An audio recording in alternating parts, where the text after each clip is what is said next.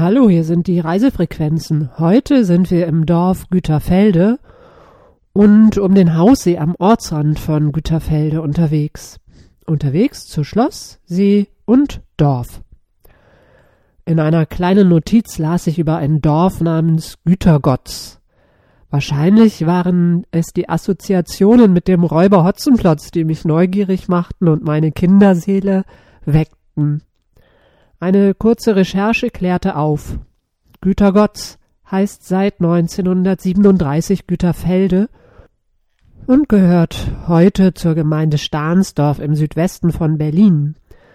1937 wurde unter der Herrschaft der Nationalsozialisten der seit 1263 urkundlich überlieferte slawische Ortsname Jutergotz kategorisch abgeschafft.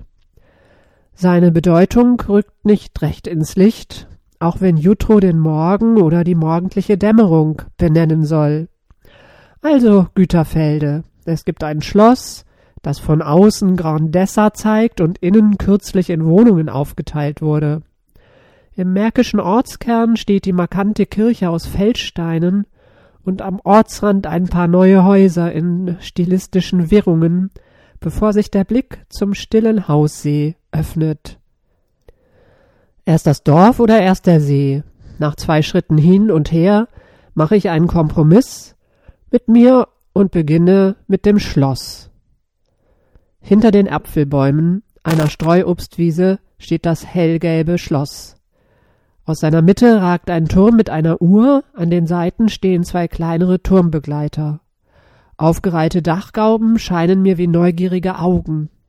Der Anblick ist imposant und erzählt vom gepflegten Luxus auf dem Land. Ich gehe über die Wiese und spüre einen Hauch von Frankreich, die Neorenaissance eines Palais. Drumherum ist Güterfelde. Im alten Garten parken Autos, Gartenmöbel verschiedener Couleur stehen vor der Fassade. In der Nähe rauscht der Verkehr auf der zur Schnellstraße ausgebauten L40 und auch die Dorfstraße durch Güterfelde zerschneidet kreiselnd die Struktur der vornehmen Anlage. Anders als in vielen anderen märkischen Dörfern hat das Güterfelder Schloss keine mittelalterlich-ritterliche Tradition, sondern ist erst knapp 220 Jahre alt. Drei Männer hatten es in ihren Händen, Bauherr war der Leiter der staatlich-preußischen Lotterie, Direktor aller Lotterien im Königreich Preußen und später geheimer Oberfinanz-, Kriegs- und Domänenrat. August Friedrich Grote hat sich hochgearbeitet. Zum Abschluss seiner Karriereleiter zog er sich selbst das größte Los. Das reichte für die Finanzierung seines Traums ein eigenes Schloss. Er tauschte seine Besitzungen in Rudow gegen Gütergotz. Sein Glückslos brachte ihm die finanziellen Möglichkeiten, einen Stararchitekten seiner Zeit zu zahlen. David Gilly, der auch für den König in Steinhöfel und Paritz baute, wurde engagiert. Schloss, Gut und Park entstanden im klassizistischen Stil. Doch für Grote nahmen die Güterfelder Ambitionen kein gutes Ende. Mit der napoleonischen Besetzung arbeitete er für die Franzosen wurde später des Verrats und der Intrigen angeklagt und in Gütergotz nicht mehr sehr glücklich. Bevor er nach Warschau floh, ließ er, so schrieb Fontane, die Gütergotzer Schlosswände in einer ersten Schicht mit alten Lottoscheinen tapezieren. Nach mehreren Besitzerwechseln kaufte am 31. August 1868 der preußische Kriegs- und Marineminister Albrecht Theodor Emil Rohn das Schloss und Gut. Er befand dringenden Renovierungsbedarf, zumal nach jahrelangem Leerstand. Sein Architekt ist unbekannt. Doch liebte er den Manierismus.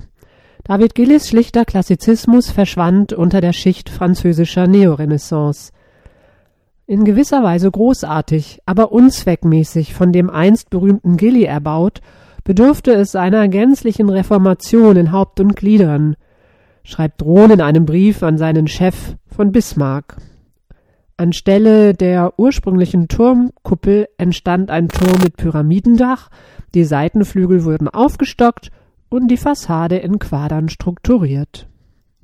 Der Kriegsminister Rohn blieb nur kurze Zeit und verkaufte 1873 sein Schloss in Güterfelde an Gerson von Bleichröder. Bleichröder, Seniorchef des Bankhauses Bleichröder, nach der Mitfinanzierung der Unionskriege 1872 geadelt, präsentiert sich auf alten Fotos gut aussehend, selbstbewusst und mit auffälligem Bartdesign. Als Investor in Industrialisierung, Eisenbahn und Kriege war er einer der reichsten Männer Preußens und neuer Besitzer von Schloss Gütergotz. Bleichröder ließ die Neorenaissance am Gebäude nochmals verändern und den Park vom königlichen Hofgärtner Theodor Niedner neu gestalten. Dann ist Schluss mit Noblesse in Gütergotz. Die Stadt Berlin kauft das Anwesen im Grünen und die Invaliditäts- und Altersversicherungsanstalt richtet ein Lungensanatorium für etwa 100 Patienten ein. Allein die Vielzahl solcher Heilanstalten um Berlin erzählt von den schlimmen Zuständen in der Stadt. 1927 wird das Schloss Gütergotz ein Stabsquartier der Reichswehr 1933 zog die SA-Standarte Feldherrnhalle ein, 1940 übernahm die NSDAP. Nach dem Krieg nutzte die sowjetische Verwaltung das Gebäude. Die DDR-üblichen Überlegungen zum Abriss folgten. Doch Schloss Gütergotz in Güterfelde bleibt zum Glück bestehen. Es wird als Altenheim genutzt, dann steht es leer bis ein Nürnberger Investor das Gebäude kauft, unterteilt und saniert. Seit 2011 ist Schloss Gütergotz gerettet und ein Château de Rouen geworden. Die Marketingsprache sucht neue Namen. So wird aus Gütergotz Schloss groß und ich erspar uns hier den Reim. Bei meinem Rundgang um das Schloss herum entdecke ich zwei das Schloss flankierende Gebäude. Das eine mag nicht so ganz passen. Es erinnert mich an typische Architektur der DDR und ist doch irritierend. 1952 wurde es von der Bauakademie in experimenteller Lehmstampfweise errichtet und war ein Vorzeigeprojekt für das Bauen auf dem Lande in der Nachkriegszeit, als Baustoffe Mangelware waren. Ihm gegenüber entstand ein neuer, gesichtsloser Wohntrakt. Neben dem Gebäude lag der Pleasure Ground, Jetzt sind die Buchsbaumhecken abgefressen, dem Wasserbassin fehlt der Schmuck, die Fläche liegt ganz lieblos da. Wie schön muss die einst neobarocke Anlage gewesen sein. Ich gehe zurück über die Streuobstwiese in Richtung Dorf.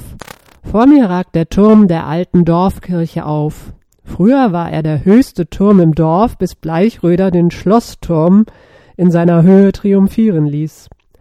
Die einstige Achse zwischen Schloss und Kirche ist jetzt unterbrochen.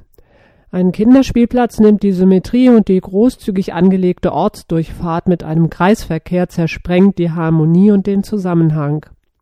Es ist nicht weit zum See. Nach dem letzten Haus des Dorfes öffnet sich der Blick zum Ufer. Dort liegt eine kleine Badebucht mit einem hellen Sandstrand. Nebenan steht unter Bäumen ein großer bemalter Container. Hier gibt es leckeren Kuchen, Tee, Glühwein und im Sommer Bier und Bockwurst. Jetzt gerade herrscht Winterpause. Ich treffe einen Mann mit Hund, der mir erklärt, warum die neuen Stege hier mit großdimensionierten Toren abgesperrt sind. Der See ist zu flach, um deutschen Normtiefen entsprechend ins Wasser zu springen, und die Haftung durch die Gemeinde wäre im Falle eines Unfalls nicht gegeben. Die Runde um den Haussee dauert etwa eine Stunde und führt fast immer direkt am See entlang. Es gibt schöne Ausblicke, federnde Waldwege und zahlreiche Stellen zum Verweilen. Über allem liegt das Rauschen der Bäume und das der Autos von der nahen L40. Auf der westlichen Uferseite bieten kleine Sandbuchten gute Badestellen. Auf der östlichen Seite schlängelt sich ein Trampelpfad zwischen dem schilfbestandenen Ufer und den Datschen.